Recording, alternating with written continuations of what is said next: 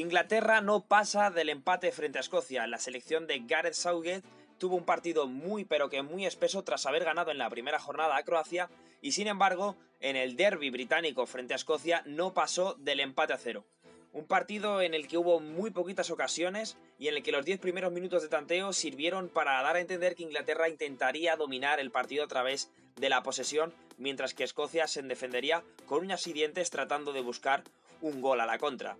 No fue hasta el minuto 11 cuando un remate de John Stones de cabeza se estrellaba en el palo cuando veríamos la primera gran ocasión del partido.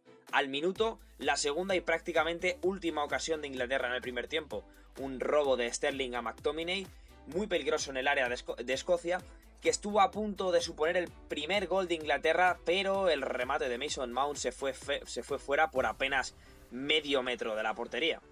El partido, pitado por Mateo Lau, se volvió muy pero que muy trabado, muchas faltas, muchos golpes, mucha rivalidad, como no podía ser de otra manera, entre ingleses y escoceses, y precisamente estos últimos en el minuto 30 tendrían su única ocasión clara de la primera parte. Una gran llegada por banda izquierda acabó en un centro fantástico que remató O'Donnell de primeras y que se lo puso francamente difícil a Pickford, que hizo una gran parada tras rebotar el balón en el suelo antes de llegar hacia sus manos.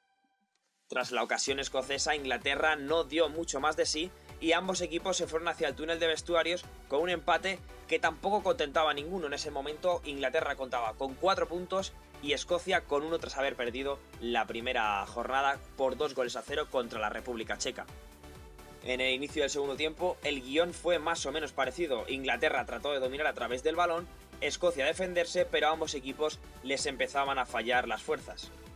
Y ante esa falta de ideas, Mason Mount trató de probar suerte desde larga distancia. Un grandísimo disparo desde la frontal puso en aprietos a Marshall que sacó una gran mano para enviar al balón a córner.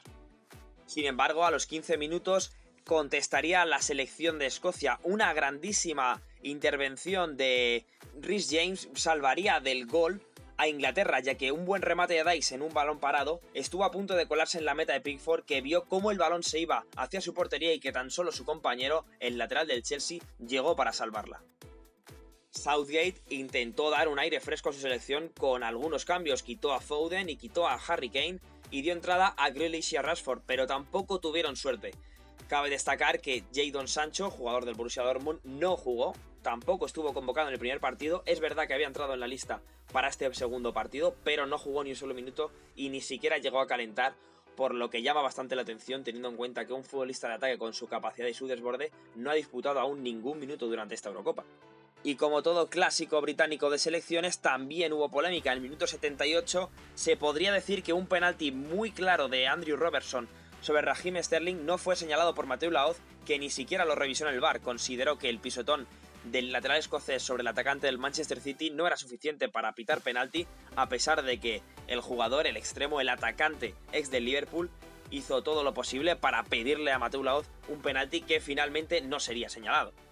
Ese acercamiento fue prácticamente la última opción de un partido en el que, como decimos, ambos equipos estuvieron espesos, no tuvieron su mejor versión pero que a Inglaterra le sirve para sumar 4 puntos al igual que a la República Checa y a Escocia un punto al igual que Croacia.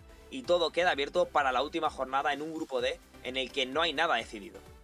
Ha formado Iván Cáceres para AG Deportes.